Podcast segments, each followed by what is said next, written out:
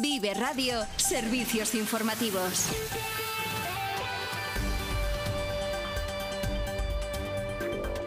Muy buenas tardes, bienvenidos a este servicio informativo. Comenzamos con las noticias destacadas de la jornada de este martes 28 de noviembre. La negociación del convenio colectivo en hostelería queda suspendida y los sindicatos ya apuntan a un serla contemplando la huelga. Ayer por la tarde se sentaron de nuevo la Federación de Hosteleros de Burgos y los representantes de los trabajadores y lejos de haber acuerdo parecen estar más alejados que nunca. La patronal ha modificado sus condiciones para firmar un nuevo convenio laboral ante la posibilidad de una futura jornada laboral de 37 horas y media. Los empresarios aceptan una subida del 4% en el salario para este 2023, pero dibujan la línea roja en la incapacidad temporal por enfermedad común. Según Luis Mata, presidente de la Federación, les está haciendo mucho daño. Con la incapacidad temporal por enfermedad común que nos está, entre comillas, matando con, con periodos larguísimos de, de bajas. Y también se nos ha dicho que no, que no están dispuestos, que es una línea roja para ellos de tal modo que a fecha de hoy pues queda, queda suspendido.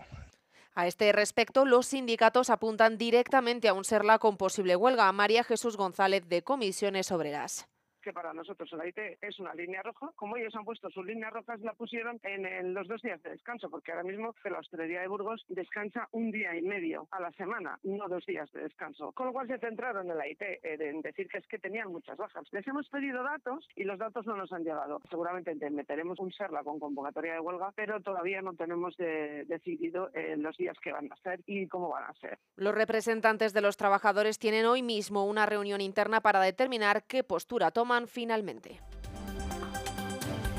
En laboral también, la patronal y sindicatos de Bridgestone se ha reunido hoy con motivo de los ERTE que la dirección de la empresa quiere llevar a cabo. Tras la reunión informativa del pasado viernes en Basauri, hoy han retomado las negociaciones en Burgos, donde se han respondido a las preguntas planteadas por los representantes sindicales. Estas eran las declaraciones de Enrique Fontaneda del sindicato SITB de Bridgestone tras la última reunión el próximo martes eh, nos darán respuesta.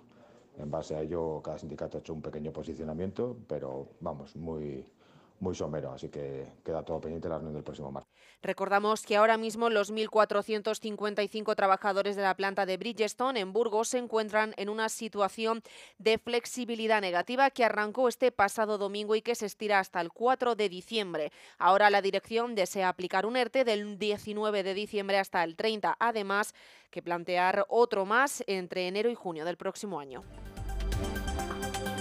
En política local, Partido Socialista y Partido Popular se han enfrentado por las últimas cinco viviendas adquiridas para las familias del encuentro, mientras la socialista Sonia Rodríguez ha criticado la lentitud a la hora de escriturarlas, su responsable del Gobierno, Andrea Ballesteros, ha aclarado que es consecuencia de una mayor exigencia de las mismas antes de entregarlas.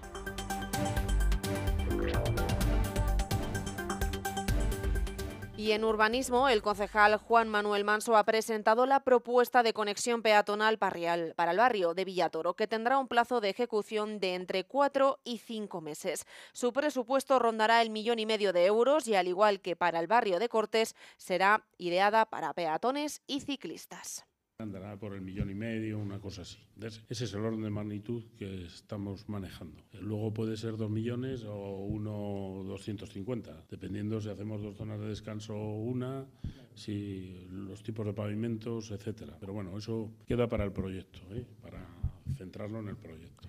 Y esta era una de las grandes reivindicaciones del barrio. La otra se refiere a las grietas en las viviendas del barrio de Villatoro. A este respecto, Manso ha avanzado que se licitarán de manera inminente los trabajos para eliminarlas. Y el presidente de la Junta de Castilla y León, Alfonso Fernández Mañoco, ha anunciado este martes en Burgos la convocatoria de nuevas vacantes de policía local en Castilla y León para 2024.